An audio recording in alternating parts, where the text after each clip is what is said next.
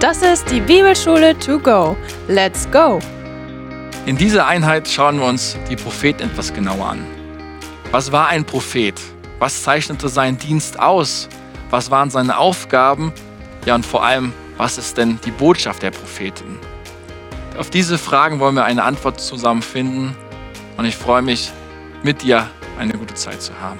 Und heute steigen wir ein mit einem ja, schönen Sinnbild oder einem Vers, der sinnbildlich für die ganzen Propheten auch stehen kann. Ich hoffe, ihr stimmt dem am Ende des Abends dann auch zu. Und der Vers, der stammt aus Micha, aus Micha 6, 8. Und da heißt es, und was fordert der Herr von dir, als Recht zu üben und Güte zu lieben und bescheiden zu gehen mit deinem Gott? Jetzt könnte man die Frage stellen, ist das alles? Nur diese drei Dinge verlangt Gott von uns, das war's. Ihr erinnert euch, wir haben uns die Gesetze und die Gebote auch angeschaut in Exodus, in Levitikus und nach jüdischer Tradition gibt es über 600 Gesetze in der Tora.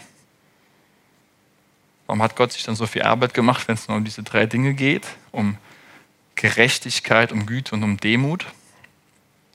Wer behauptet denn das jetzt? Dass es um diese drei Dinge geht. Das behauptet der Prophet Micha, der sagt, er spricht im Namen des Herrn. Und ähm, eigentlich ist in unserem Vers vorher noch, ich habe das ein bisschen abgeschnitten, könnt ihr gerne nachschlagen, heißt es noch, man hat dir mitgeteilt, Mensch, was Gutes. So, also diese Anrede fügt Gott noch, bevor er dann unseren Vers nennt, in der Vollständigkeit noch davor. Das Spannende ist auch an dieser Stelle, dass Jesus diese Stelle auch direkt, indirekt aufgegriffen hat in Matthäus 23, 23. Ähm, da spricht er nämlich auch über das, über das ähm, Gesetz und er fasst es dann mit Recht, Barmherzigkeit und Glaube zusammen. Und ihr seht vielleicht ein paar Parallelen. Bescheidenheit kann man auch mit Demut übersetzen, äh, Güte auch mit Barmherzigkeit. Und dann sind wir schon ganz nah bei dem, was Jesus hier auch ähm, ja, wie er den Jesus diesen Vers zusammenfasst. Ähm, wenn ihr euch erinnert, diese Zusammenfassungen finden wir auch immer wieder im Alten Testament schon vor Jesus und vor Micha wieder, wo verschiedene Leute, und an dieser Stelle habe ich jetzt Mose nochmal rausgegriffen, versucht zusammenzufassen, um was geht es eigentlich im Grunde? Was ist denn das Wesentliche? Was, um was geht es Gott eigentlich? Um Beziehung. Und deswegen greift er hier auch fünf Verben auf, die sich auch alle mit um Beziehung drehen. Ich lese es mal vor, Deuteronomium 10, 12 bis 13. Und nun Israel, was fordert der Herr, dein Gott, von dir als nur den Herrn, deinen Gott, zu fürchten, auf all seinen Wegen zu gehen und ihn zu lieben und dem Herrn, deinen Gott, zu dienen mit deinem ganzen Herzen und mit deiner ganzen Seele indem du die Gebote des Herrn und seine Ordnungen, die ich dir heute gebe, hältst dir zum Guten. Ihr merkt vielleicht, das fängt genauso an wie bei uns im Vers in Micha. Was fordert der Herr dein Gott von dir? Und dann folgen diese fünf Verben, fürchten, gehen, lieben, dienen und halten. Jesus versucht es auch an einer anderen Stelle, die Gesetze und die Propheten zusammenzufassen. Und dann bei kommt dann dieses Doppelgebot der Liebe hinaus. Liebe den Herrn, dein Gott, und liebe deinen Nächsten wie dich selbst. Das sind übrigens, ich weiß nicht, ob ihr das wusstet, zwei Zitate aus dem Alten Testament. Das ist jetzt nichts völlig revolutionär Neues, was Jesus einfach erfunden hat, sondern diese beiden Bibelstellen sind, kommen im Alten Testament vor und sind dort auch nicht miteinander verknüpft.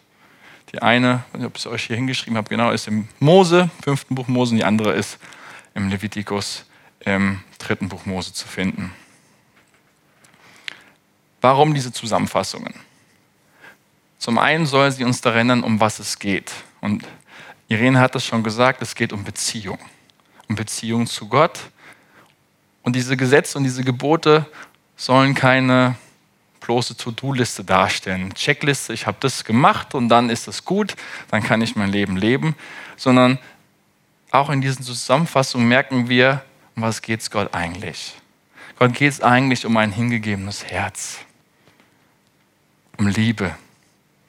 Und das drückt sich einerseits aus, dass ich mein Leben im Angesicht Gottes gestalte, demütig bin und auf seine Liebe erwidere und antworte. Und andererseits dann aber auch so, das haben wir auch schon betrachtet, so wie Gott mit mir umgeht, auch mit den anderen umgehe, mit den anderen Menschen. Deswegen wird es auch das Doppelgebot unter anderem genannt. Einmal die Beziehung zu Gott wird geregelt und die Beziehung zwischen uns Menschen. Und das ist eigentlich der ganze Job der Propheten. Sie immer wieder daran zu erinnern, an diese Wahrheit. Und das ist meist ein sehr undankbarer Job, wie wir heute noch herausfinden werden. Ähm, mich, äh, ein paar Worte noch zu Micha. Micha, der trat im Königreich Juda auf. Wir müssen jetzt immer differenzieren heute Abend zwischen dem Königreich Juda, was im, im Süden war, das Südreich, und dem Nordreich, was Israel auch immer wieder genannt wird. Es gab zwei Königreiche dann. Und er tritt im Königreich Juda auf, im 8. Jahrhundert vor Christus sind wir. Und seine Botschaft finden wir im gleichnamigen Buch, was ja auch nach ihm benannt ist, dann wieder. Und heute sieht unsere Reiseroute so aus, dass wir durch die prophetlichen Bücher so ein bisschen quer durchgehen. Ich werde versuchen zu beantworten, wer waren sie, was waren ihre Aufgaben, wann haben sie grob gelebt. Und dann am Ende könnt ihr bewerten, ob dieser Vers von Micha das gut zusammenfasst oder nicht. Erstmal war ihr Job nämlich von Gott zu sprechen. Und da sollten wir am Anfang unterscheiden zwischen den sogenannten Schrift- oder Buchpropheten und der großen Anzahl von den Propheten, die insgesamt in Israel gedient haben. Denn im Laufe der Geschichte sind ja unzählige Propheten immer wieder zum Volk Gottes geschickt worden.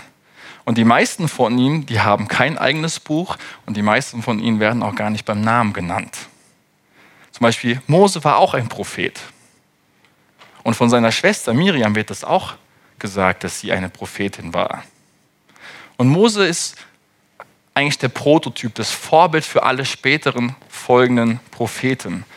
Und dann gibt es noch so Propheten, die auch kein eigenes Buch haben, wie ein Samuel, auch wenn die Geschichtsbücher dann nach ihm, benannt worden sind. Ein Nathan hat kein eigenes Buch, der in der Zeit Davids diente. Und auch ein Elia oder eine Lisa haben auch kein eigenes Buch. Sie gehören nicht zu den sogenannten Schriftpropheten. Schriftpropheten sind die Propheten, die ein eigenes Buch haben. Da gibt es dann diese drei großen Prophetenbücher, die auch einen Großteil des Alten Testaments einnehmen. Jesaja, Jeremia und Hesekiel. Und dann kommen die sogenannten kleinen Propheten oder man kann auch diese zwölf kleinen Propheten das, das, das ähm, zwölf Prophetenbuch nennen. Und ja, man sagt jetzt nicht kleine Propheten, weil sie eine kleine Bedeutung haben, sondern einfach, weil die Bücher kleiner sind. Ähm, aber zusammengenommen, und es gibt auch Schriftrollen, äh, die wir haben, wo alle zwölf von ihnen auf zusammengehalten werden, diese, wenn man die zusammen ja, betrachtet und anguckt, dann haben die eine Länge genauso lang, wie das Jeremia-Buch ist. Also sie haben schon was enorm Wichtiges zusammen zu sagen. Propheten sind Männer und Frauen, das will ich ja auch mal betonen, ähm, die für Gott sprechen. Und ganz einfach gesagt sind Propheten erstmal Boten. Sie sind Gottes Sprachrohr wird auch über Mose gesagt. Gott legt ihnen seine eigenen Worte in den Mund, in ihr Herz und in ihre Gedanken. Und dann fangen sie an, und das hören wir immer und immer wieder im Alten Testament, mit einer Floskel, mit einer Formel zu reden, wenn sie im Namen Gottes reden. Und das, die kennt ihr vielleicht. Das heißt dann, so spricht der Herr. Doppelpunkt. Ja, es, kommt, es kommt über 300 Mal, gibt auch noch kleine Abwandlungen davon im Alten Testament vor weiß nicht, was ihr heute unter Prophet versteht oder wenn jemand sagt prophetisch. Ähm, wir haben ja oft die Vorstellung, dass Propheten ja nur über die Zukunft reden. Ja? Es gibt auch dieses Sprichwort im Deutschen, ich bin ja kein Prophet, woher soll ich das denn wissen, was in der Zukunft ist? Und da ist was dran, ja. Die Botschaft der Propheten hat was mit der Zukunft zu tun, aber es ist immer nur ein ganz kleiner Teil ihrer Botschaft hat mit der Zukunft zu tun. Denn ihr, ihre Hauptaufgabe war, zum Volk zu kommen und eine Botschaft an das gegenwärtige Volk zu richten. Nicht an das, was es in der Zukunft kommen wird, sondern an das, was jetzt gerade lebt. Sie sagen dem Volk, was Gott auf dem Herzen ist, was er ihnen mitteilen will, was, was er denkt. Und manchmal sagen sie dann auch was über die Zukunft, aber viel mehr als eine Warnung. Nämlich eine Warnung oder eine Ermutigung, sich jetzt dementsprechend zu verändern. Also wenn Sie was über die Zukunft sagen, hat das immer das Ziel, Ihr Verhalten, Ihr Denken jetzt in der Gegenwart zu verändern. Nicht erst. Also es sind nicht nur bloße Informationen, schön zu wissen, dass das so ist. Nein, das Ziel ist, wenn prophetische Aussagen getroffen werden, dass das jetzt was mit mir macht.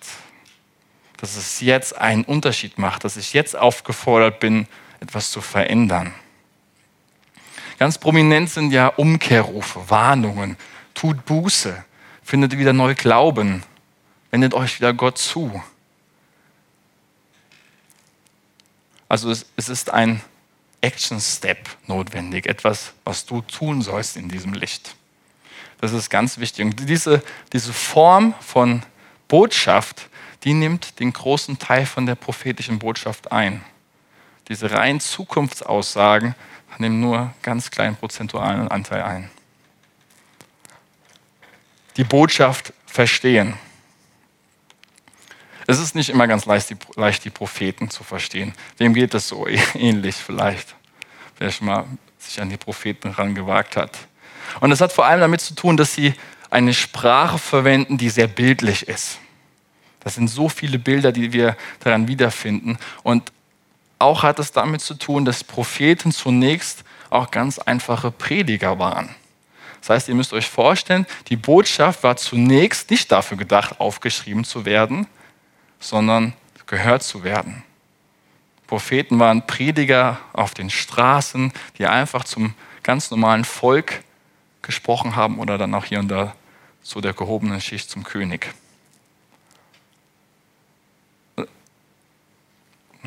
Ja. Überzeugungstaktiken. Das ist ein Aspekt, der uns hilft, die, diese Botschaft besser zu, äh, zu, ja, zu ergreifen und zu verstehen. Es ist so, die Propheten wussten ja, Gott will, dass sich das Volk ändert. Also dieser Action Step muss folgen. Sonst würde das Volk, wenn sie sich nicht ändern, in große Schwierigkeiten kommen. Dann würde das, was sie vorhergesagt haben, auch eintreffen. So ist oft Prophetie gemeint. Das, und das war kein einfacher Job, denn die Propheten haben solch einen großen Widerstand erleben müssen, sogar oft Gewalt. In der Regel waren Propheten jetzt nicht in politischen Diskussionen ja, zu Hause oder haben akademisch mitdiskutiert, sondern sie waren einfach bei den ganz normalen Menschen und haben versucht, sie zu überzeugen, haben versucht, sie zum Handeln, zur Veränderung zu bringen. Und ihr erster Schrift, Schritt war oft, das Volk einfach mal richtig zu überfahren und zu schockieren. Also die Botschaft fing meistens mit einer schlechten Nachricht an, ja, um ihre Aufmerksamkeit einfach zu gewinnen. Sie haben oft sehr provokant gesprochen am Anfang. Sie haben bewusst übertrieben. Und sie haben auch oft Sarkasmus verwendet und sind verbal auch in die Offensive gegangen. Denn sie haben kein Blatt vor den Mund genommen was, und den, ja, die, die Sünde wirklich beim Namen ja, genannt, ohne Hemmungen zu haben. Und natürlich ist dann klar, dass solch eine Botschaft nicht mit ja, freudigen Stimmung erwarten oder aufgenommen wird, sondern oft war die Reaktion des Volkes, dass die Botschaft einfach ignoriert worden ist und sie haben einfach weitergemacht da, wo sie vorher waren. Der ganze Punkt an, diesen, ja, an dieser, dieser Überlegung ist, Gott hat die Propheten geschickt, damit sie nicht sagen können, das wussten wir nicht. Sie können nicht sagen, du hast uns nicht gewarnt. Und das war ein Aspekt, der auch im Bund wesentlich war, dass Gott sie warnt, bevor er Strafe und Gericht schickt. Dann haben wir auch poetische Lebendigkeit in der prophetischen Botschaft. Und da zeichnet sich die hebräische Poesie sehr einzig, sehr einzigartig, sehr ja, unser Hebräisch-Dozent hat früher immer gesagt, das ist einfach, um sich zu erfreuen an der Sprache. Das ist nicht manchmal an, bei uns so Studenten so rübergekommen, aber es ist eine sehr poetische Sprache, das Hebräische. Und oft oder viele Teile, die poetisch sind, also die dichterische Formen haben, findet ihr auch in eurer eigenen Bibel hervorgehoben. Es kommt immer ein bisschen darauf an, was für eine Übersetzung ihr habt. Die ist dann irgendwie eingerückt oder kursiv ja, und hebt sich auch vorher und nachher von dem Kontext, von dem Text auch oft bildlich ganz bewusst ab. Das haben die Übersetzer dann für uns so eingerückt, dass wir das klar erkennen können. Und in der Regel ist es dafür gedacht, den Inhalt nochmal zu unterstreichen, die Botschaft, die sie rüberbringen wollen, nochmal zu betonen und vor allem sich zu merken. Denn vielleicht musst du dir auch schon mal in der Schule Gedichte auswendig lernen. Reime, Bilder, die helfen uns, Brücken zu bauen, dass es einfach in unserem Kopf bleibt. Und das wussten die Propheten auch schon und haben das sich zunutze gemacht, dass ihre Botschaft auch wirklich hängen bleibt. Ich habe uns ein längeres Beispiel jetzt mitgebracht aus Jeremia 2. Ihr könnt es gerne auch mal in euren Bibeln nachschlagen und mal gucken, ob das vielleicht irgendwie hervorgehoben ist oder nicht. Ähm, aber hier finden wir ganz viele poetische Bilder wieder. Hier finden wir vor allem ganz viele rhetorische Fragen. Und diese Übergänge sind ganz fließend. Also Jeremia springt hier von einem Bild zum anderen und will einfach die Untreue, die Rebellion, die Israel gerade durchlebt, unterstreichen. Und diese Sprache ist sehr lebendig, sehr farbenfroh und am besten liest ihr das auch mal zu Hause selber laut und versucht mal, wie in der Schule, das auch gut zu betonen mit ähm, Punktierung und alles. Äh, mir wird es jetzt nicht gut gelingen, dazu bin ich ähm, zu schlecht bei sowas. Aber ihr könnt versuchen mal mitzulesen. Ja, das findet ihr, sind Teile aus Jeremia 2. Das sind jetzt drei längere Blöcke. Und ihr könnt es mal mit der Brille einfach lesen, was für Bilder findet ihr hier, was für Stilmittel werden denn so benutzt? Und mit Stilmittel meine ich also Metaphern, Bildersprache, Vergleiche. Die werden ja oft mit einem Wie eingeläutet. Eine Symbolik, die darin zu finden ist. Also alles, was er sich so aus dem Alltag jetzt zunutze macht, um seine Botschaft, seinen Punkt zu unterstreichen. Bevor ich das mache, trinke ich noch was, weil ich rede wieder viel zu schnell heute Abend.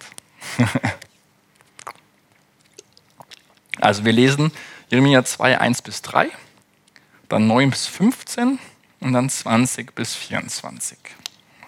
Steht aber auch alles hier oben nochmal dran. Und das Wort des Herrn geschah zu mir. Noch nur ein Wort. Ich habe ganz bewusst jetzt die Elberfelder Übersetzung gewählt, weil eine worttreuere Übersetzung auch versucht, diese poetischen Aspekte, so gut es geht, ins Deutsche auch zu übertragen also am Hebräer, das Hebräische nachzuahmen. Das ist manchmal ein bisschen holprig und ich werde auch jetzt bestimmt oft beim Lesen drüber stolpern. Ja, aber er das versucht diesen, diesen Fluss beizubehalten. Dann gibt es andere kommunikative Übersetzungen wie Hoffnung für alles, neues Leben, die mehr übertragen, aber versuchen, die Bilder in unsere Sprache besser anzupassen. Ja? Also könnt es gerne nochmal in einer anderen Übersetzung nachlesen. Und das Wort des Herrn geschah zu mir. Geh und rufe in die Ohren Jerusalems. So spricht der Herr. Botenformel. Ich erinnere mich dir zugute an die Treue deiner Jugendzeit, an die Liebe deiner Brautzeit, wie du hinter mir her, hergingst in der Wüste im unbesäten Land. Israel war heilig dem Herrn, der Erstling seiner Ernte. Alle, die davon aßen, machten sich schuldig. Unglück kam über sie, spricht der Herr. Springt zu Vers 9. Darum muss ich weiter mit euch rechten, spricht der Herr. Auch mit euren Kindeskindern muss ich rechten. Fahrt doch hinüber zu den Inseln der Kitäer und seht und sendet Keda, gebt auch Acht und seht, ob, sie, ob so etwas dort hier geschehen ist. Hat irgendeine Nation die Götter vertauscht? Und jene sind nicht einmal Götter aber mein Volk hat seine Herrlichkeit vertauscht gegen das, was nichts nützt. Entsetze dich darüber, du Himmel, und schaudere und erstarre völlig vor Schreck, spricht der Herr. denn zweifach Böses hat mein Volk begangen. Mich, die Quelle lebendigen Wassers, haben sie verlassen, um sich Zisternen auszuhauen, rissige Zisternen, die das Wasser nicht halten. Ist Israel ein Sklave oder ist er gar ein Sklavensohn? Warum ist er zu Beute geworden? Und Junglöwen haben über ihm gebrüllt, ließen ihre Stimme hören. Sie haben sein Land zur Wüste gemacht. Seine Städte sind verbrannt und ohne Bewohner. Springt zu Vers 20. Denn von jeher hast du dein Joch zerbrochen, deine Stricke zerrissen und hast gesagt, ich will nicht dienen. Denn auf jedem hohen Hügel und unter jedem grünen Baum hast du dich hin, hingelegt als Hure. Und ich hatte dich gepflanzt als Edelrebe, lauter echtes Gewächs. Aber wie hast du dich mir verwandelt in entartete Reben eines fremdartigen Weinstocks? Auch wenn du dich mit Natron wüschest und viel Laugensalz nähmst, Schmutzig bleibt deine Schuld vor mir, spricht der Herr, Herr. Wie kannst du sagen, ich habe mich nicht unrein gemacht, ich bin den Baalim nicht nachgelaufen? Sieh doch deinen Weg im Tal, erkenne, was du getan hast, du flinke Kamelstute, die sinnlos hin und her läuft. Eine Wildeseln, die, Wüst, die Wüste gewohnt, in ihr Gier schnappt sie nach Luft, ihre Brunst, wer kann sie hemmen? Alle, die suchen, brauchen sich nicht müde zu laufen. In ihrer Brunstzeit werden sie sie finden. Viele, viele Bilder, viele bildliche Sprache, viele rhetorische Stilmittel. Aber alles eigentlich ein großer Punkt. Ich weiß nicht, ob ihr den herausgefunden habt. Wir wollen das jetzt noch ein bisschen genauer betrachten. Ich glaube, ihr habt gemerkt oder wisst auch schon aus eurer eigenen Bibellese, Propheten lieben Bibelsprache, äh, diese Bildersprache. Und genauso liebt es Jesus auch Gleichnisse zu erzählen. Und hier gibt es eine ganz große Vielfalt zu entdecken. Wir finden Vergleiche aus der Natur, Pflanzen, Tiere, Vögel, Insekten, Sonne, Mond und Sterne, Wind und Feuer. Also nicht alles in unserem Text, sondern generell. Erdbeben, Vulkane, Musik, Gebäude und alle Arten von menschlichen Beziehungen werden auch immer wieder genutzt. Und diese Bilder sind einfach kraftvolle Wege, um eine Wahrheit anschaulich auszudrücken und verständlich zu machen. Sie regen vor allem unser Vorstellungsvermögen ja an, wollen wir uns das dann direkt bildlich vorstellen. Und so wird auch, werden Wahrheiten auch besser, ja, bleiben besser im Gedächtnis. Nicht nur durch Reime, vor allem auch durch Bilder. Und gerade durch Bilder, wo zwei Dinge miteinander verknüpft werden, das bleibt länger in unserem Kopf einfach.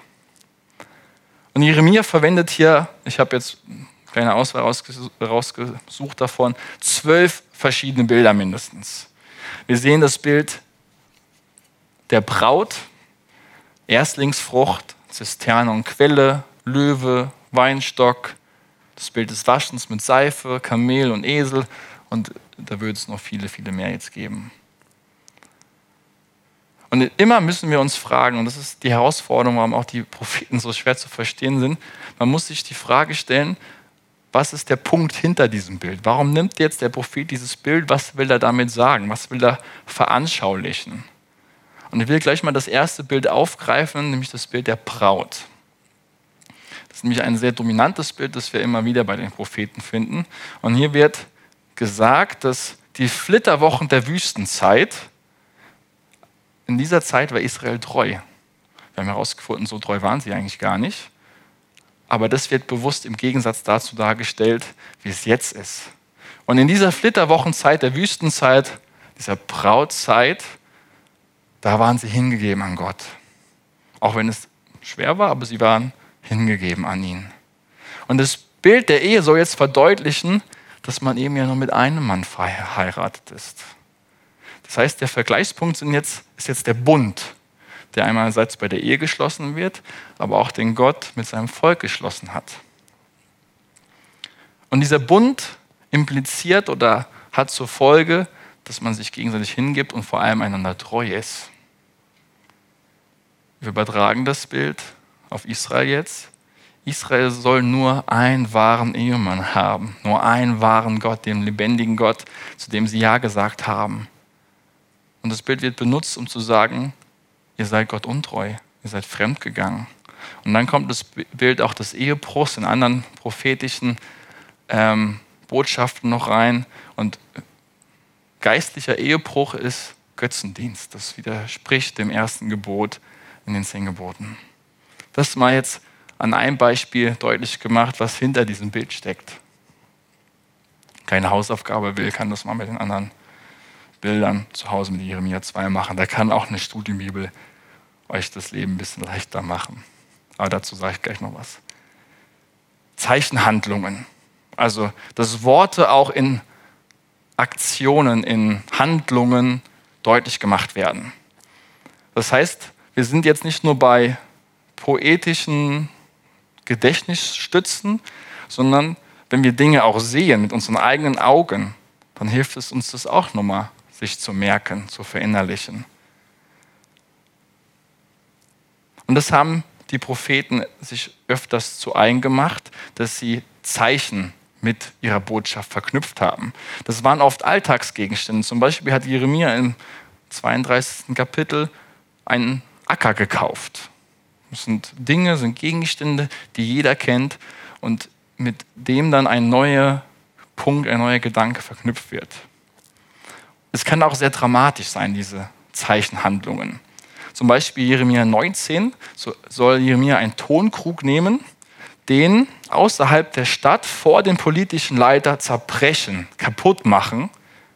Und dieser kaputte Tonkrug soll symbolisch dafür stehen, für den Zustand, den geistlichen Zustand Judas, des Königreiches. So kaputt seid ihr. Anderes Beispiel, Jesaja 20. Hier soll oder hier geht Jesaja ganz nackt in Jerusalem herum, um die bevorstehende Scham zu kommunizieren, die sie erwarten wird, wenn sie nicht umkehren und verschleppt werden nach Babylon. In Jeremia 13 finden wir auch noch so eine Zeichenhandlung. Da soll Jeremia eine neue Leinenschärpe kaufen, soll sie dann begraben, verstecken und erst wieder herausholen, wenn sie völlig verrottet und unbrauchbar ist, völlig nutzlos ist. Und dann sagt Gott am Ende, genau so ist Israel in meinen Augen. Völlig verrottet und nutzlos für mich. Ihr merkt, was das für eine Power einfach in der Botschaft mit sich reinbringt, glaube ich, gell? wenn man die Botschaft mit solchen Bildern verknüpft. Übrigens, kleiner kleine Randgedanke, das machen viele gute Prediger heute noch, dass sie Symbolik oder Bildersprache, Illustrationen verwenden, was mitbringen, selbst was machen, ein Video, was weiß ich, um einfach ihre Botschaft, diese Wahrheit wirklich in eurem Kopf und vor allem in eurem Herzen zu verinnerlichen. Ja, das ist eine, ich glaube, eine sehr gesegnete ähm, Strategie, die wir auch schon in der Bibel finden. Wer sind jetzt die Propheten? Genau. Und hier ist erstmal, bevor wir ein paar einzelne näher betrachten, eine große Gemeinsamkeit von den Propheten ist, dass sie alle gesendet worden sind. Also ihr Sendungsbewusstsein ist, eine große, äh, ist ein großer roter Faden. Sie haben sich nicht ihre Rolle selbst ausgesucht, sondern Gott hat sie berufen. Und dieses Wissen, dass Gott sie berufen hat, befähigt sie dann auch, gerade wenn es schwer wird, durchzuhalten, gibt ihnen Kraft. Egal, ob sie jetzt Junge waren wie Jeremia oder so mitten im Leben stehen wie ein Amos, jeder Prophet wusste, dass er von Gott beauftragt war, bestimmt war, eine bestimmte Aufgabe zu erfüllen. Und jetzt wollen wir uns diese Propheten ein bisschen besser anschauen, wir wollen sie ein bisschen kennenlernen. Und dazu ist es zuallererst ganz, ganz wichtig, bevor ihr selbst ein prophetisches Buch mal lest, euch mit dem historischen Kontext vertraut macht. Also in welcher Zeit hat er gelebt? Was ging denn in dieser Zeit ab? Und da ist es ganz hilfreich, wenn ihr eure Bibel mir dabei habt, hinten oder bei manchen Bibeln auch vorne, ist öfters eine, ähm, ein Zeitstrahl. Bei mir sieht er, ich weiß nicht, ob das Thomas jetzt zeigen kann, ich fordere dich jetzt heraus, ist es sogar sehr farblich dargestellt. Da kann ich jetzt nachgucken, ähm, welcher Prophet zu welcher Zeit gelebt hat, unter welcher Regierungszeit er gedient hat und wo ich die Geschichte dieses Königs, sei es im Königbuch, im Samuel oder dann auch in dem Chronikbuch wiederfinden kann, um so ein bisschen herausfinden kann, was ging denn in dieser Zeit ab. Weil das wird oft vorausgesetzt, um die Botschaft der Propheten zu verstehen. Soll ich es nochmal zeigen, Thomas? Ja, ich weiß nicht, aber wie gesagt, der eigene Bibel hat hinten, kann selbst nachgucken. Ja? Nee, gut. Also müsst ihr selbst in euren Bibel nachgucken. Ja, hat es jemand gefunden von euch, der eine Bibel dabei hat hinten? Ähm, ja, also das ist für mich immer eine wichtige, es gibt es auch übrigens fürs Neue Testament bei mir sogar in der Bibel, ähm, welcher römische Kaiser wann gelebt hat und so. Also können wir sonst nochmal danach super austauschen. Das ist auf jeden Fall eine große Hilfe, äh, die prophetischen Bücher oder generell Bibel gut zu verstehen. Denn wenn wir das nicht machen, was passiert? Es ist so, wie wenn ihr im, im Fernsehen eine politische Debatte einschaltet, mittendrin in der Sendung, hart aber fair oder was weiß ich für eine, was ihr guckt, ja, und gar nicht wisst, was eigentlich das Thema ist, weil ihr das Intro nicht gesehen habt. Ihr versteht zwar die Worte, was sie sagen, aber von Inhalt habt ihr eigentlich keine Ahnung. Wisst ihr ein bisschen, was ich meine? Ja? So, so kann es uns schnell gehen und das ist auch öfters meine Erfahrung gewesen, wenn ich die Propheten lese. Wenn ich mir den Kontext nicht klar mache, dann verstehe ich zwar die Worte, aber die Botschaft, die sie kommunizieren wollen, kommt bei mir nicht an. Ganz spannend ist das Hesekiel-Buch. Ich wer das schon mal von euch durchgelesen hat. Es ist wahrscheinlich wohl das krasseste, rätselhafteste ähm, Prophetenbuch in der Bibel. Hat es jemand schon mal versucht zu lesen? Okay, nee, gut. Müsst ihr mal machen. Aber da will ich euch noch einen jüdischen Tipp mitgeben. Ähm, in den späteren Generationen der Juden war es so, dass das Buch so, so schwer zu verstehen war, so skurril und solche krasse Sachen darin beschrieben worden sind, dass man empfohlen hat, das Buch erst ab 30 zu lesen wenn man ein bestimmtes Setting hat, ja, Lebenserfahrung und auch weiß, mit Botschaften auch schwerer Kost umzugehen, dann ist man reif genug, dieses Prophetenbuch zu lesen. Wenn ihr noch nicht 30 seid, macht es trotzdem, lest es. Ähm, aber ich fand es einen interessanten Gedanken. Zum Glück helfen uns die Propheten oft in den ersten Versen selbst, ähm, ihren Kontext, ihre geschichtlichen Kontext herauszufinden, weil sie öfters, das Buch wird öfters so angefangen, dass sie nennen, unter welcher Regierungszeit, unter welchem König sie gedient haben.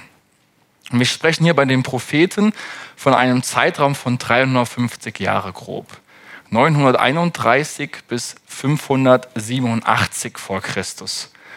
Und das ist nicht immer ganz schwer für uns Theologen oder auch Bibelleser, diese Zeit klar zu kriegen, weil manchmal bezieht sich ein Prophet auf, auf das Südreich. Dann habe ich gedient, als der König im Südreich war. Manchmal sagt er auch, ich habe in der Zeit im Nordreich äh, gedient und manchmal ist es auch überlappend oder parallel und das immer zu ordnen ist nicht so ganz einfach.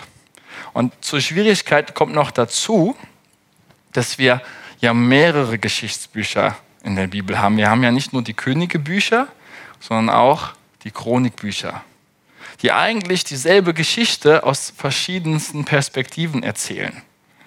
Dieses selbe Phänomen haben wir übrigens auch im Neuen Testament bei den Evangelien. Wir haben gleich vier davon.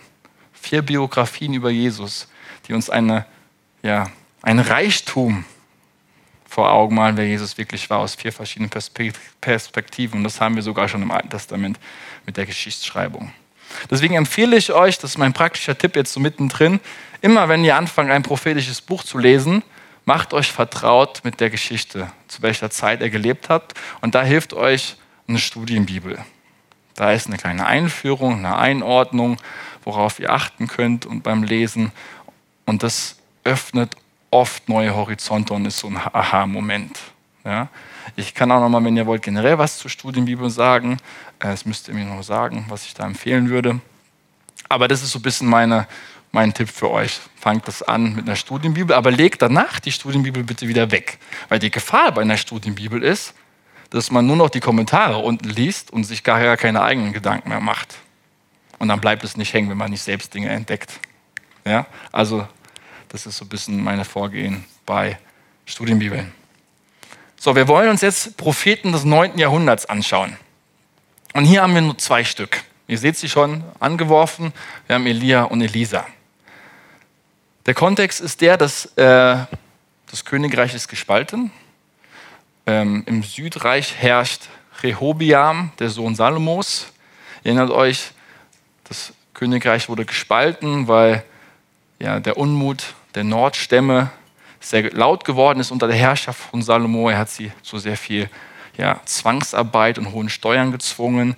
Da entstand eine Bitterkeit und dann war, als er ja, der Thronfolger kommen sollte, war dann die Folge die Spaltung. Und im Nordreich, ja, das Nordreich ist noch viel anfälliger für heidnische Völker. Und wir finden vor allem im Nordreich eine viel größere Tendenz zum Götzendienst und damit dann auch zu unserem Hauptgötzen Baal, den wir ja auch schon kennengelernt haben. Elia. Elia hat eine wunderschöne Bedeutung und diese Bedeutung die, dieses Namens ist eigentlich auch schon die Zusammenfassung von seinem Leben, nämlich dieser Name bedeutet Jahwe, beziehungsweise ich sage Adonai, ist mein Gott. Adonai ist mein Gott. Das ist eigentlich auch seine Mission gewesen in, seinem ganzen, in seiner ganzen Dienstzeit, Israel wieder zum einzig wahren Gott, zu Adonai zurückzubringen. Diesen einzigen Gott anzubeten und nicht den Baal. Dieser Baal-Kult, der ist recht groß geworden im Nordreich in Israel, weil der König Ahab eine phönizische Prinzessin geheiratet hat, eine Königstochter von, ähm, aus Phönizien, die Königin Isabel. Habt ihr vielleicht schon mal gehört? Die kommt hier und da auch manchmal im Neuen Testament vor, wenn es um ihr Lehre und falsche Propheten geht. Sie ist so ein bisschen schuld an dem Import des Baalkults. Und der erste Akt ist, den Elia hier vornimmt, er geht zu diesem König Ahab und sagt, es wird Gericht kommen, wenn sich hier nichts ändert. Die Sünde des Volkes ist zu groß geworden und deswegen wird es jetzt drei Jahre lang nicht mehr regnen.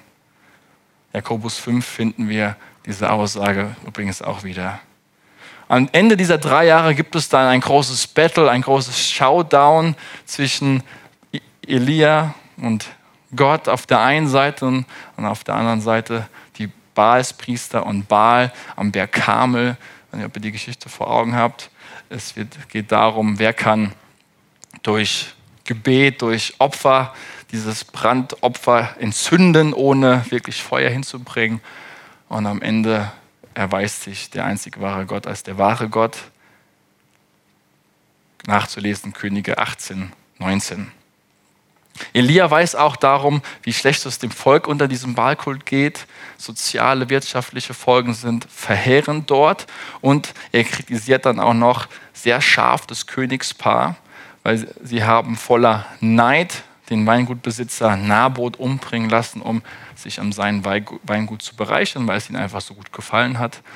Ende der Geschichte ist, sie werden umkommen und es tritt dann auch ein. Elisa. Elisa, der Name ist eigentlich auch Programm. Elisa bedeutet, Gott rettet. Und Elisa ist ein Jünger oder der Jünger von Elia und nimmt dann seinen Platz ein, nachdem Elia nicht gestorben ist, sondern einem brennenden Feuerwagen in den Himmel entrückt worden ist. Und Elia war ein Leiter von vielen anderen Propheten. Wir finden das immer wieder, dass es sogenannte Prophetenschulen auch im Alten Testament gab. Und er hat unter anderem mit den anderen Propheten ungefähr ein halbes Jahrhundert im Nordreich gedient.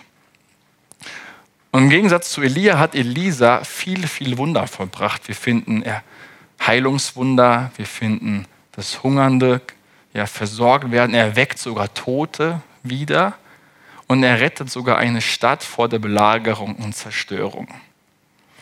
Eine interessante Verbindung ins Neue Testament ist diese, dass Jesus ja über Johannes sagt, dass Johannes der versprochene, wiederkehrende Elia ist. Diese Prophezeiung finden wir in Malachi, dass bevor der Messias kommen wird, jemand wie ein Elia oder im Geiste von Elia auftreten wird.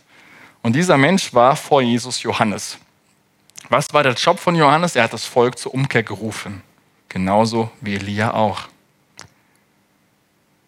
Nach Elia kam Elisa und so folgt nach Johannes Jesus. Und Jesus Name bedeutet was? Gott rettet. Genauso wie der Name von Elisa. Und genauso wie Elisa tut Jesus dieselben Wunder wie Elisa.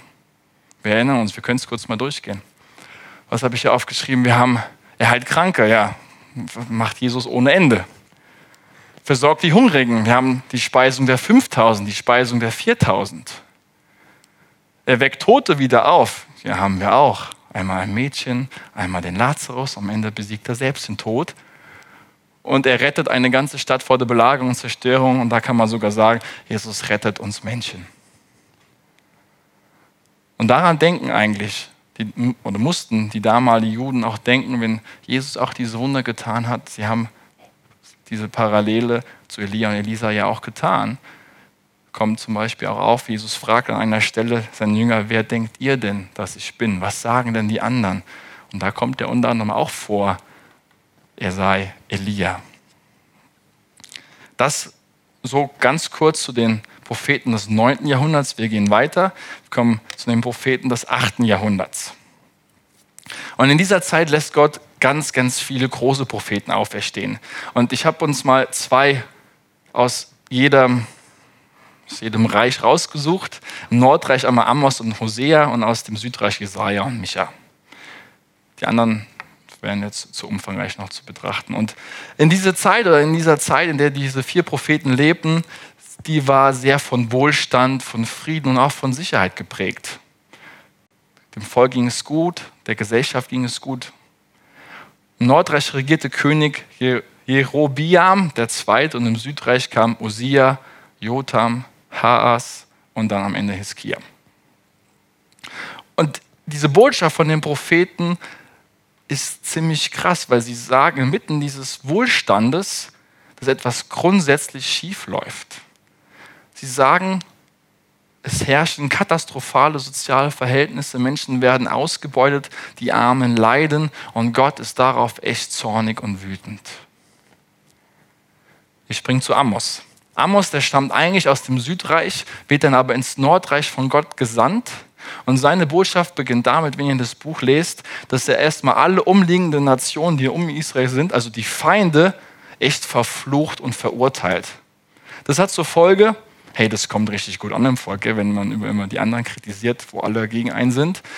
Das heißt, er hat die Aufmerksamkeit und dann kommt er aber zu Israel und dann geht es erst richtig los mit dem Gericht und der ja, Verkündigung, was alles schief läuft. Amos prangert die soziale Ungerechtigkeit im Volk an, die mitten in diesem Wohlstand herrscht. Und das ist ganz spannend, denn die damalige Vorstellung war diese, dass Reichtum ja eigentlich als Segen von Gott gedeutet wurde. Hey, wenn, wenn ich reich bin, hat mich Gott gesegnet, unabhängig jetzt davon, wie ich zu diesem Reichtum gekommen bin, ob es jetzt korrupt war oder ob ich irgendwie mir nachgeholfen habe mit meiner Macht. Aber das war so ein bisschen der Glaube der damaligen Zeit, Reichtum gleich Segen. Und Amos tritt hier auf und verteidigt erst einmal die ausgebeuteten Armen und nennt sie sogar Gerechte. Nicht Gerechte, wie es wir heute verstehen, sondern das Recht, weil sie ausgebeutet werden, steht auf ihrer Seite. Und zu dieser Oberschicht, die einfach den Luxus lieben, kostet es, was es wolle, nennt er böse.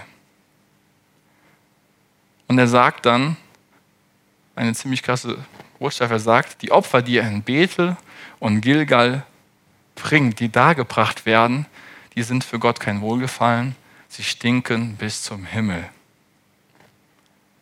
Warum stinken sie bis zum Himmel? Weil Gott, was die, gegen diese korrupte Gesellschaft hat, diesen kommerziellen Betrug, der einfach hier und da stattfindet und gegen den nichts getan wird.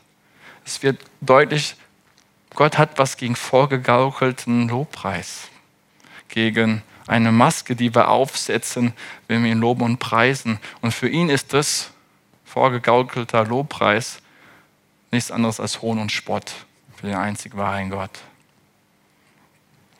Amos ist der erste Prophet, dessen Worte dann in einem eigenen Buch aufgeschrieben werden. Jetzt kann man fragen, warum wurden seine Worte aufgeschrieben? Natürlich kann man sagen, diese Botschaft war so schockierend und so tiefgreifend, dass sie aufgeschrieben worden sind, aber ein anderer Grund liegt viel näher, nämlich, dass seine Worte wahr geworden sind.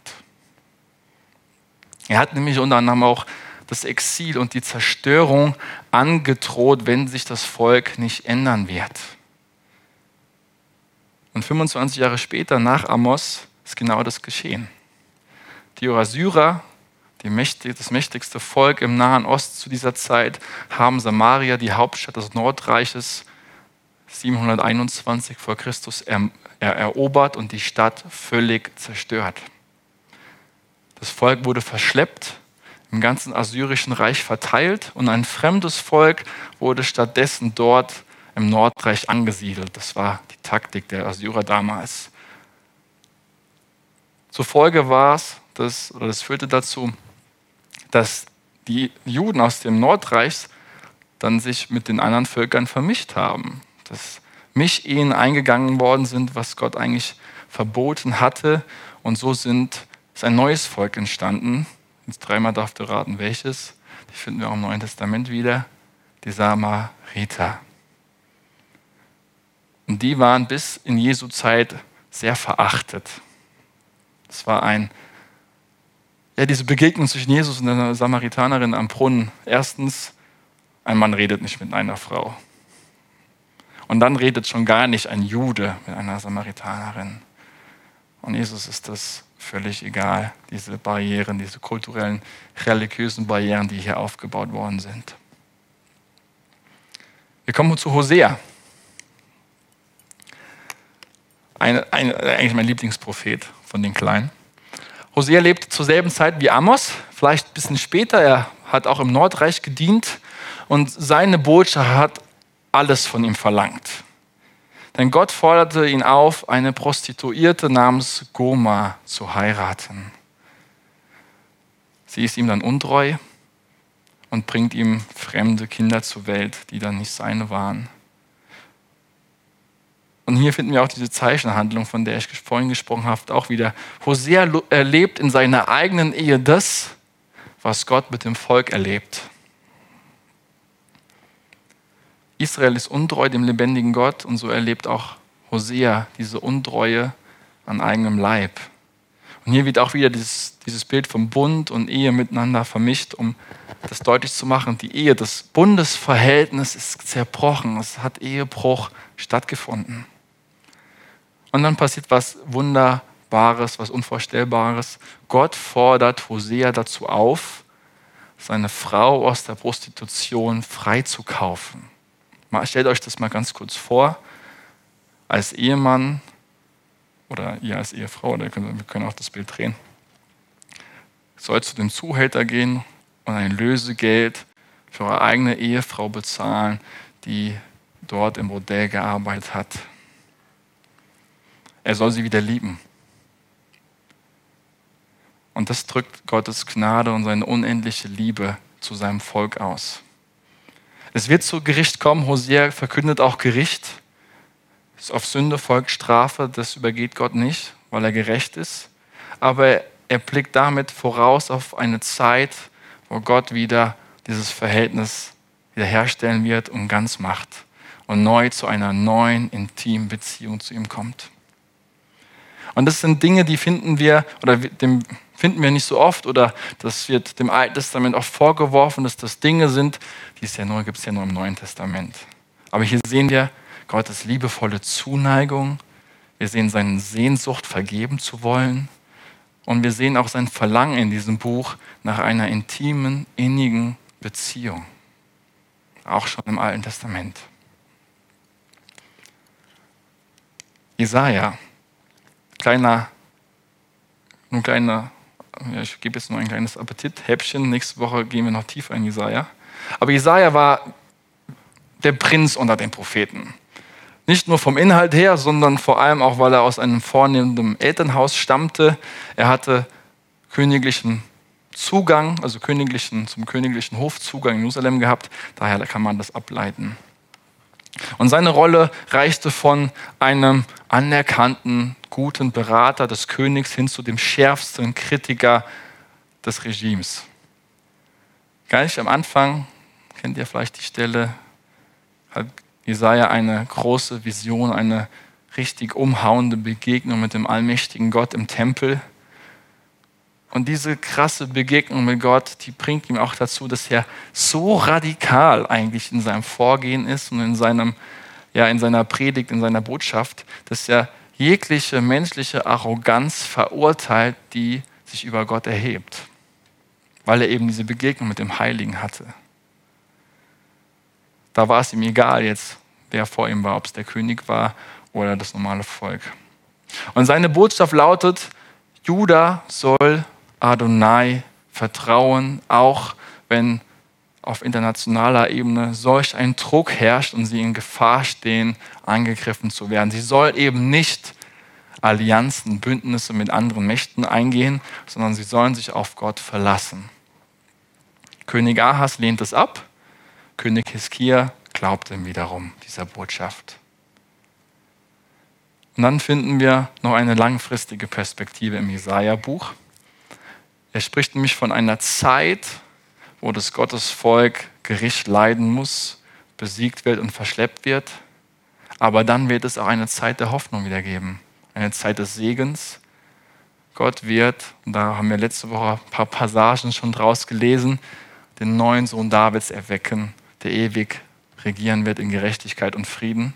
Und viele dieser Verheißungen, die wir im Jesaja-Buch finden, die werden im Neuen Testament aufgegriffen und in Jesus Christus als erfüllt dargestellt. Und manche Verheißungen warten noch auf Erfüllung. Die wird Jesus dann bei seinem zweiten Kommen erfüllen. Dann haben wir noch Micha. Micha geht ganz schnell, weil die Botschaft ist im Grunde eine sehr ähnliche wie Jesaja. Micha lebte zur selben Zeit wie Jesaja und man geht sogar davon aus, dass sie sich recht gut kannten, die beiden Propheten. Ähm, dass sie ja dieselbe Leidenschaft für diesen Gott teilten, für Gerechtigkeit und auch diesen ausbeuterischen Umgang mit den Armen angeprangert haben. Und Micha hat auch verheißt oder prophezeit auch eine Zeit, wo Gott über alle Völker wieder herrschen wird. Und aus dem Buch Micha stammt ja unser heutiger Vers auch. Gibt es bis hierhin Fragen? Vielleicht mal kurz zum Durchschnaufen.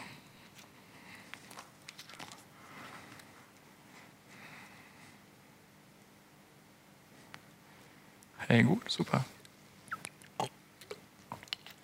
Dann kommt jetzt noch ein spannender Block, nämlich wir steigen ein in den, die Propheten des siebten Jahrhunderts vor Christus.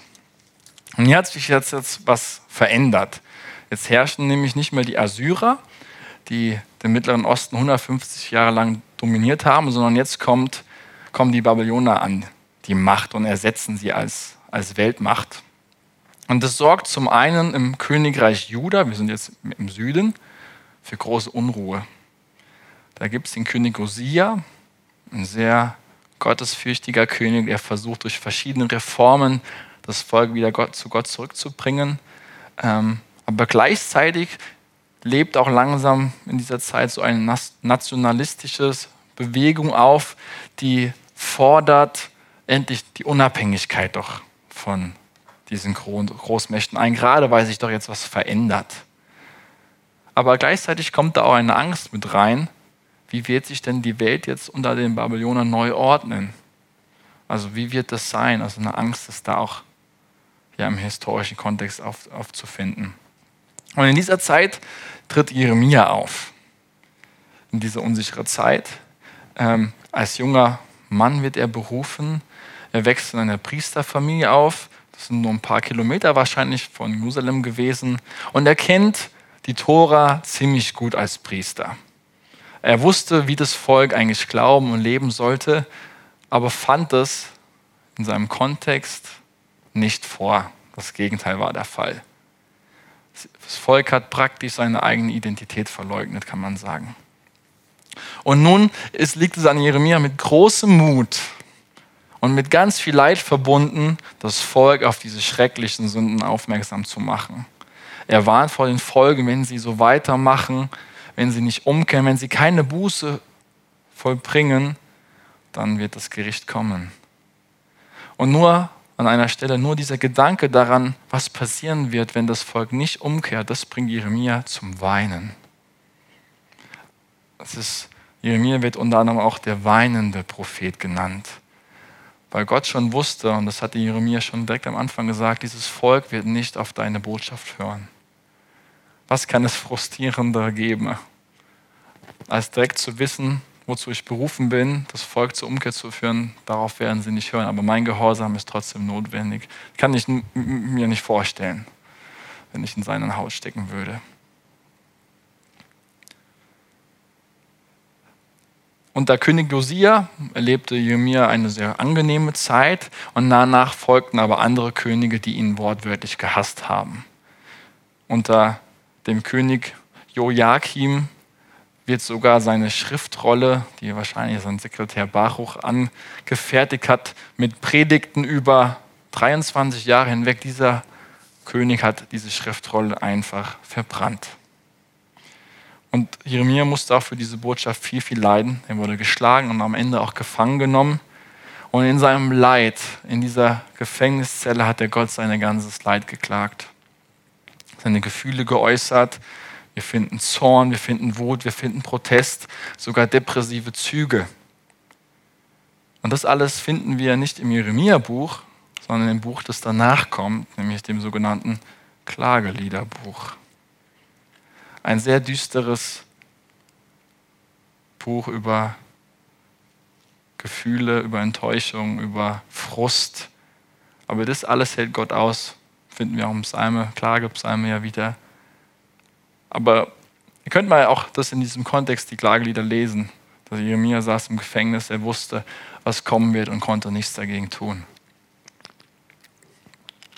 Am Ende wird dann Jerusalem zerstört. Wir haben gehört, Samaria, die Nordreich, die Hauptstadt wurde zerstört. Ein bisschen später, 587 vor Christus, wurde dann Jerusalem völlig zerstört, der Tempel zerstört von den Babylonern unter dem König Nebukadnezar. Jeremia wird gewaltsam befreit von anderen Juden aus dem Gefängnis und wird verschleppt mit nach Ägypten genommen. Und da lesen wir dann der Überlieferung nach, dass er dort auch dann gestorben ist in Ägypten. Andere Propheten noch, die hier zu nennen wären, sind ein, Habak, ein Habakuk oder auch ein Zephania. Das so nochmal zu dieser Zeit. Spannende Frage, die mir auch immer wieder begegnet und die ich auch nochmal wert fand, aufgenommen zu werden, ist die Frage, hey, woran hat denn jetzt das Volk erkannt, ist es jetzt ein wahrer Prophet oder ist es ein falscher Prophet? Woher wissen wir denn, dass er nicht in seinem Namen einfach aufsteht und sich profilieren will oder sich als Leiter erheben möchte? Und da finden wir in zwei Texten im Deuteronomiumbuch zwei Kriterien, zwei Unterscheidungen, die uns helfen, zwischen echter und falscher Prophetie zu unterscheiden.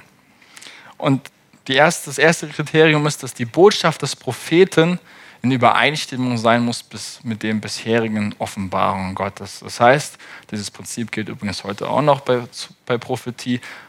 Gott widerspricht sich nicht selbst. Das, was er schon gesagt hat, was er schon uns überliefert hat, dem wird er nicht in einer neuen Prophetie widersprechen. Und darauf legt Gott jetzt ganz viel Wert, nämlich zu sagen, selbst wenn falsche Propheten Wunder tun, Zeichen folgen, heißt das nicht gleich, dass sie wahre Propheten sind. Nur wenn sie Zeichen, Wunder tun. Da heißt es dann in dem Text, das lässt Gott zu, damit Israel geprüft wird. Finde ich spannend. Nur, wenn wir es mal übertragen auf uns, wenn jemand Großes vollbringt, Zeichen und Wunder oder Heilung oder was weiß ich, ähm, haben wir ja auch den Hang dazu, alles, was er sagt an Lehre, für wahr zu halten, weil er sie so, weil er so vollmächtig auftritt. Aber hier sagt Gott, das ist keine, keine, das ist nicht das entscheidende Indiz dafür, dass das, was er sagt, auch wahr ist. Das müssen wir trennen. Zum Beispiel wird hier dann äh, das Beispiel auch erbracht, dass ähm, wenn ein Prophet das Volk auffordert, einen anderen Gott anzubeten, Das ist ein klarer Hinweis, auch wenn er große Wunder und Zeichen tut, das widerstrebt dem Gesetz Gottes, nämlich dem ersten Gebot. Du sollst keine anderen Götter neben mir haben oder anbeten. Und dann finden wir, das zweite Kriterium ist noch, dass das, was der Prophet ankündigt, das muss auch eintreffen. Macht Sinn. Wenn nämlich ein Zeichen angekündigt worden ist und dieses nicht eintrifft, dann soll das Volk nicht auf diesen Prophet hören. Und hier geht Gott sehr krass und rigoros vor, denn auch für falsche Propheten finden wir die Todesstrafe. Das mag jetzt sehr heftig klingen, aber wir dürfen nicht vergessen, was falsche Propheten für einen Schaden anrichten können im Volk Gottes. Geistlichem Schaden an ihre Führung, an Fehlleitung. Denn wenn diesen Worten dann geglaubt wird, dann heißt es auch, wird Gott über das ganze Volk richten. Nicht nur den, der diese Worte gesprochen hat, fälschlicherweise, sondern das ganze Volk wird gerichtet werden. Das heißt, Gott nimmt dieses prophetische Amt hier sehr ernst im Alten Testament. Spannend wäre dann auch zu überlegen, wie sich es im Neuen Testament verändert, aber da haben wir nicht genug Zeit für und das wäre ein eigener Vortrag für sich. wir gehen weiter.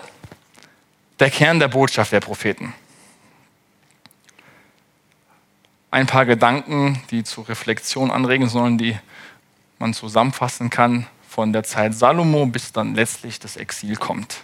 Und der erste Gedanke, der erste Kern, die erste Kernbotschaft ist, dass Adonai, der Gott Israels, hat die souveräne Kontrolle über die Weltgeschichte. Die Propheten verkünden immer wieder diesen Gott Israels, der nicht nur über Israel herrscht, sondern letztlich über die ganze Welt. Jesaja beschreibt die damalige Weltmacht Assyrien als einen Stab in Gottes Hand. Und er geht so weit, dass er sagt, wenn dieser Stab Gott ausgedient hat, wird er diesen Stab einfach wegwerfen.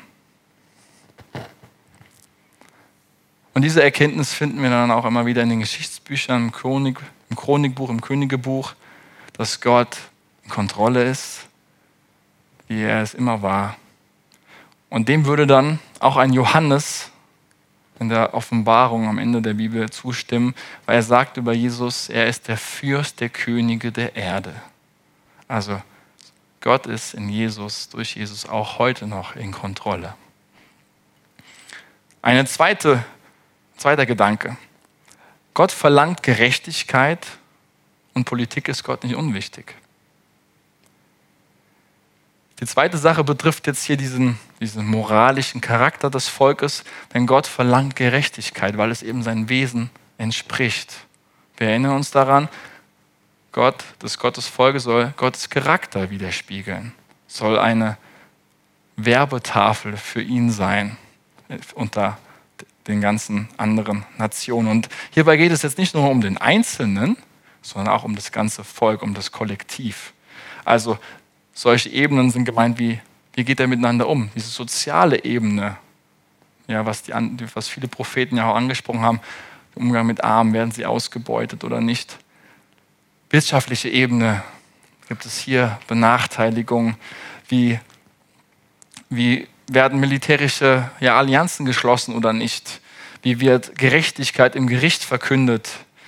Und letztlich ist dieses, diese Stoßrichtung, Schwache, Arme, Waisen, Witwen, Obdachlose und Fremde, die liegen Gott ganz besonders am Herzen. Er kümmert sich um sie und kreidet es dort an, wo es nicht geschieht im Volk Gottes. In die Richtung geht ja auch unser Vers von heute Abend. Er fordert nämlich Gerechtigkeit. Und auch aus diesem Grund ist Gott nicht egal, was auf der politischen Ebene oder wirtschaftlichen Ebene im Volk Gottes abgeht. Er zieht die Leiter in diesen Positionen zur Rechenschaft, zur Verantwortung.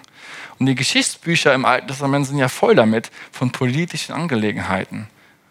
Steuern, Diplomatie, Wirtschaft, Infrastruktur, alles politische Angelegenheiten, ja. Das heißt, Gott hat auch darauf einen Blick und spricht durch seine Propheten hier in das Volk Gottes hinein. Schwierig ist jetzt die Frage, und die könnt ihr gerne mit nach Hause nehmen.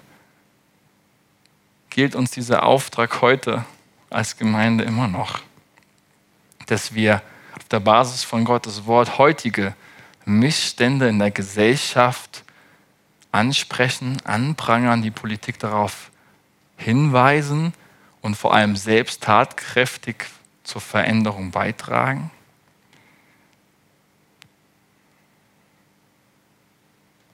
Und wenn wir das tun, dann sollten wir mit demselben Gegenwind rechnen, die die Propheten auch damals erlebt haben. Aber das ist eine Frage, die finden wir auch am Ende des Vortrags wieder. Ein letzter Punkt. Äußere Religion ohne ethische Veränderung ist Gott ein Gräuel. Ich versuche es noch ein bisschen zu erklären, was ich damit meine. Gott will nicht unsere leidenschaftliche Anbetung sonntags im Gottesdienst, getrennt davon, wie wir unser Leben in unseren Taten ausüben. Ja, Lobpreis, Römer 12, Vers 1, um ins Neue Testament kurz zu gehen, heißt, dass wir unsere Leibe als heiliges, Gott wohlgefälliges Opfer darbringen soll. Und am Ende heißt es, was unser vernünftiger Gottesdienst ist. Also unser ganzes Leben soll Gottesdienst sein und nicht nur, wenn wir singen.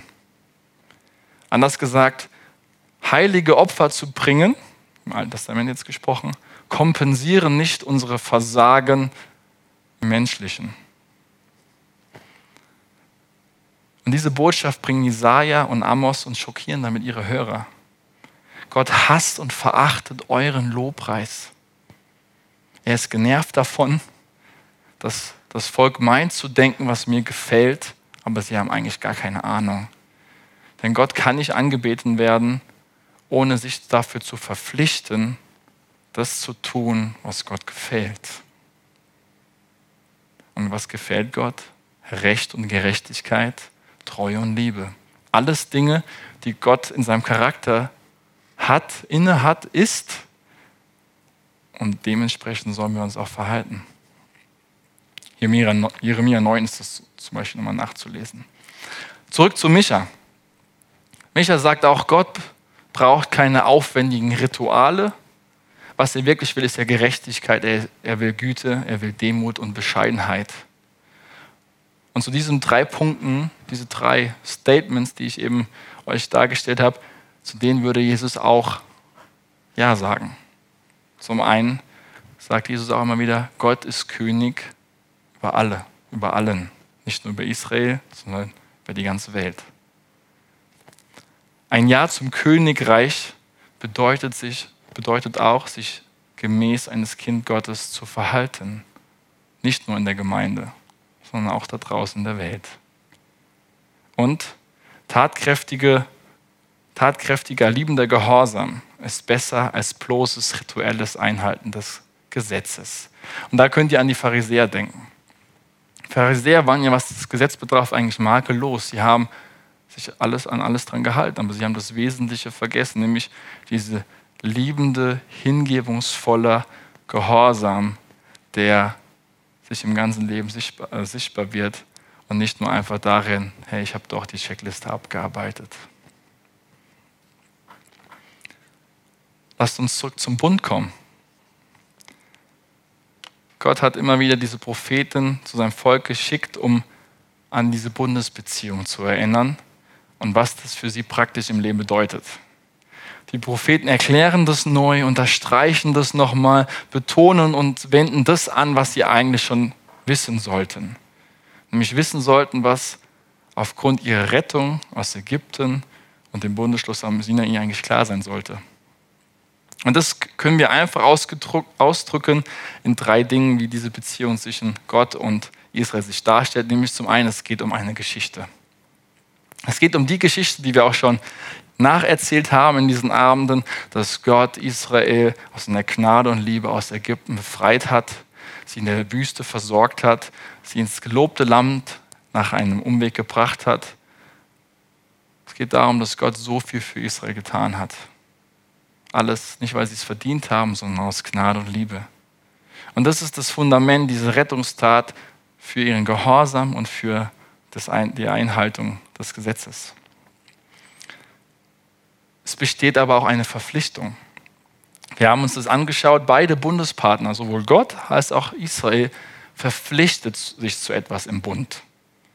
Zu was? Gott verpflichtet sich ihr Gott zu sein, in ihrer Mitte zu wohnen, sie zu segnen und zu beschützen und durch sie die ganze Welt ja zu segnen. Erinnert euch an Abraham an den zweiten Abend.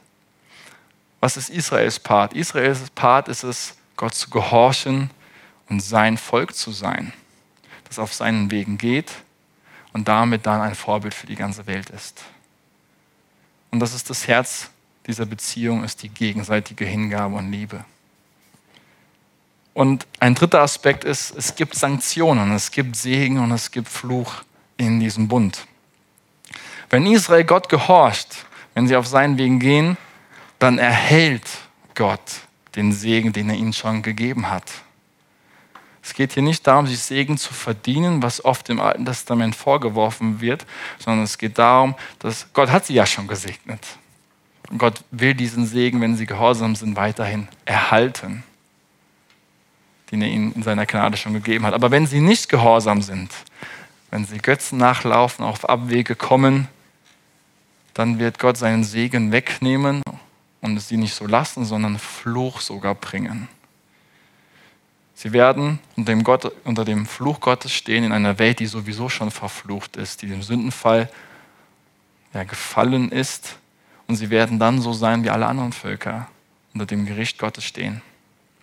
Und diese drei Aspekte, die finden wir in der ganzen Tora immer wieder betont. Und wenn ihr mal einen Abend Zeit habt und vielleicht einen Kaffee euch nehmt, dann könnt ihr mal Levitikus 26 lesen, Deuteronomium 25, 28 und 30, wo genau diese Punkte immer wieder rauskommen.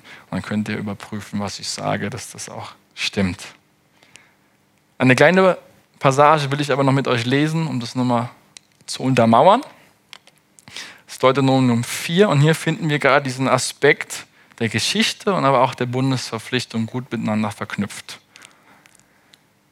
Ich habe jetzt hier ein neues Leben, glaube ich, ähm, die Übersetzung. Durchforscht doch einmal die ganze Geschichte von der Zeit, als Gott die Menschen auf der Erde schuf, bis heute. Sucht von einem Ende der Erde bis zum anderen. Geschah denn schon einmal so etwas Großes oder hat man jemals zuvor etwas Vergleichbares gehört? Hat je ein Volk die Stimme Gottes aus dem Feuer gehört wie ihr, ohne zu sterben? Hat je ein Gott den Versuch gemacht, sich ein Volk zur, durch Prüfungen, Zeichen, Wunder, Kriege, Respekt, einflößende Machtbeweise und schreckliche Taten aus einem anderen Volk zu holen, wie der Herr es in Ägypten vor euren Augen vor euch getan hat? Er hatte euch diese Dinge gezeigt, damit ihr erkennt, dass der Herr Gott ist und dass es keinen anderen Gott gibt.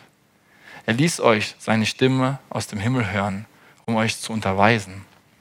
Er ließ euch auf der Erde sein großes Feuer sehen und ihr habt sein Reden aus dem Feuer gehört. Weil, eure, weil er eure Vorfahren liebte, hat er euch, ihre Nachkommen, auserwählt und euch selbst mit großer Macht aus Ägypten geführt. Er vertreibt nun Völker, die größer und stärker sind als ihr, um euch in ihr Land zu bringen und es euch zum Besitz zu geben, genauso wie es jetzt der Fall ist. Ihr sollt es heute wissen und es euch zu Herzen nehmen. Der Herr ist Gott im Himmel und auf der Erde und es gibt keinen anderen Gott. Wenn ihr alle seine Vorschriften und Gebote befolgt, die ich euch heute gebe, wird es euch und euren Kindern gut gehen und ihr werdet lange in dem Land bleiben, das euch der Herr, euer Gott, für immer gibt. Mit diesem Hintergrundwissen können wir uns auch ein bisschen besser den Propheten dann nähren, die auf diese drei Punkte in ihrer Botschaft immer wieder eingehen. Denn was tun sie? Sie erinnern Israel an ihre eigene Geschichte. Gott hat so viel für euch getan. Und wie ihr euch jetzt verhaltet, ist undankbar und steht keiner oder steht nicht zu dem, ist nicht fair, ist nicht großzügig, ist, steht in keinem Maße zu dem, was Gott für euch getan hat. Ihr hintergeht Gott ihr verratet seine Liebe und Treue. Erinnert euch daran, was Gott für euch getan hat. Übrigens, diese drei Punkte lassen sich alle auch auf uns heute übertragen. Wir müssen uns auch mal wieder daran erinnern, was Gott, was Jesus für uns getan hat. Ein Grund von vielen, warum wir auch Abendmahl feiern. Daran erinnern wir uns, was er für uns getan hat. Wir feiern diesen neuen Bund. Die Propheten erinnern Israel an ihre Bundesverpflichtungen.